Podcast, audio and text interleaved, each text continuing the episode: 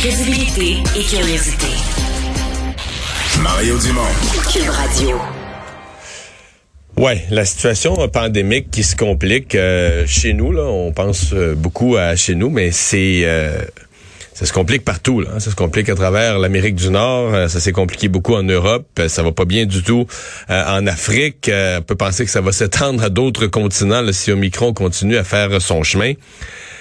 Et tout ça alors que, bon, on a des Jeux olympiques. Le, match du Canadien est annulé demain. On regarde plus les affaires immédiates. Mais en février, on doit avoir des Jeux olympiques en Chine, à Pékin. Dominique Gauthier, ex-athlète olympique en ski acrobatique aux Jeux de Nagano, ex-entraîneur, euh, est avec nous. Bonjour. Bonjour Mario. Inquiet pour euh, les Jeux de, de Pékin. Est-ce qu'il y a un point où on va commencer à se demander, euh, parce qu'on a déjà, on a déjà reporté une fois des Jeux, mais est-ce qu'on pourrait être coincé à le refaire? Écoute, si vous m'aviez demandé la question il y a à peine deux jours, j'aurais dit non, euh, aucune inquiétude. Et aujourd'hui, je dois avouer que on le sait plus. Je commence à être très nerveux. vraiment, là, c'est pas juste au Québec. C'est sûr qu'au Québec, on a connu notre réveil ce matin avec les changements dont on connaît. Mais moi, ce qui m'intéressait dans tout ça, c'était à quel point ça affecte les sports. Et déjà, on le voit qu'il y aura des événements d'annulés.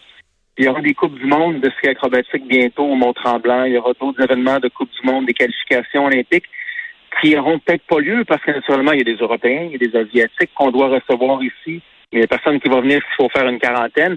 Et bref, en me levant ce matin, quand je mettais tout ça ensemble, je me disais, tabarnouche, euh, ça regarde pas bien pour les Olympiques. Et là, les Olympiques sont à Pékin. Parce que, bon, c'est en bout de ligne, le pays hôte a un mot à dire. Euh, les Chinois, eux autres, d'après moi, ils veulent leur jeu. Là, puis là, je suis même plus dans des raisons, des, raisons épidémiologiques pour des raisons politiques et autres. Euh, les Chinois veulent leur jeu. C'est un message politique qu'ils veulent passer.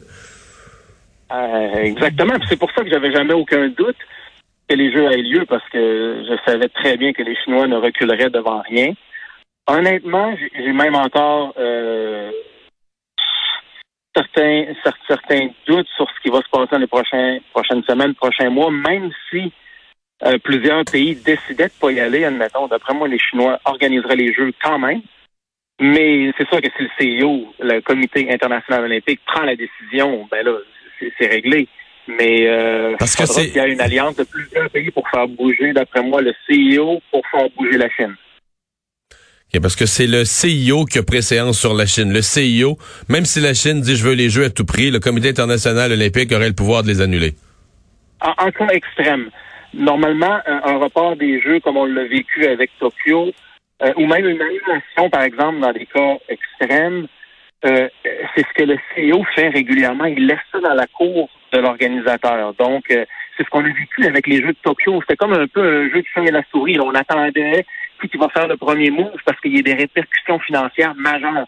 Si le comité olympique organisateur local décide d'annuler les Jeux à cause de raisons, comme on les connaît maintenant, eh bien, les, revenus à ce moment-là de commanditaires, les revenus de télévision, tout est annulé et donc l'organisateur prend à peu près tous les déficits.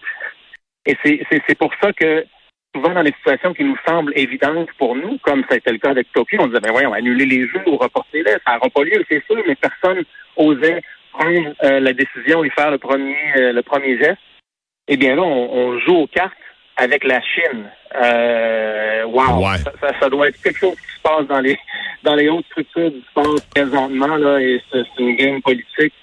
mais bon, s'il y a une évidence, a une évidence qu'il n'y a plus de pays qui peuvent voyager, bon, ils n'auront pas le choix. Là, ils font pas les Olympiques avec juste la hmm. Chine dans la parade lors de la cérémonie d'ouverture, mais encore une fois, il n'y a rien qui me surprendrait des Chinois. Hmm.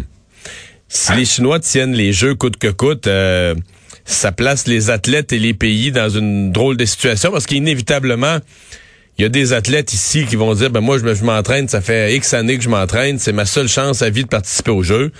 Ils vont être prêts à prendre certains risques. Ils vont vouloir, y aller à tout prix, là. Oui, c'est vrai que les athlètes, euh, s'il y a des jeux, peu importe le risque, Mario, tu as raison, ils, vont y aller. C'est clair.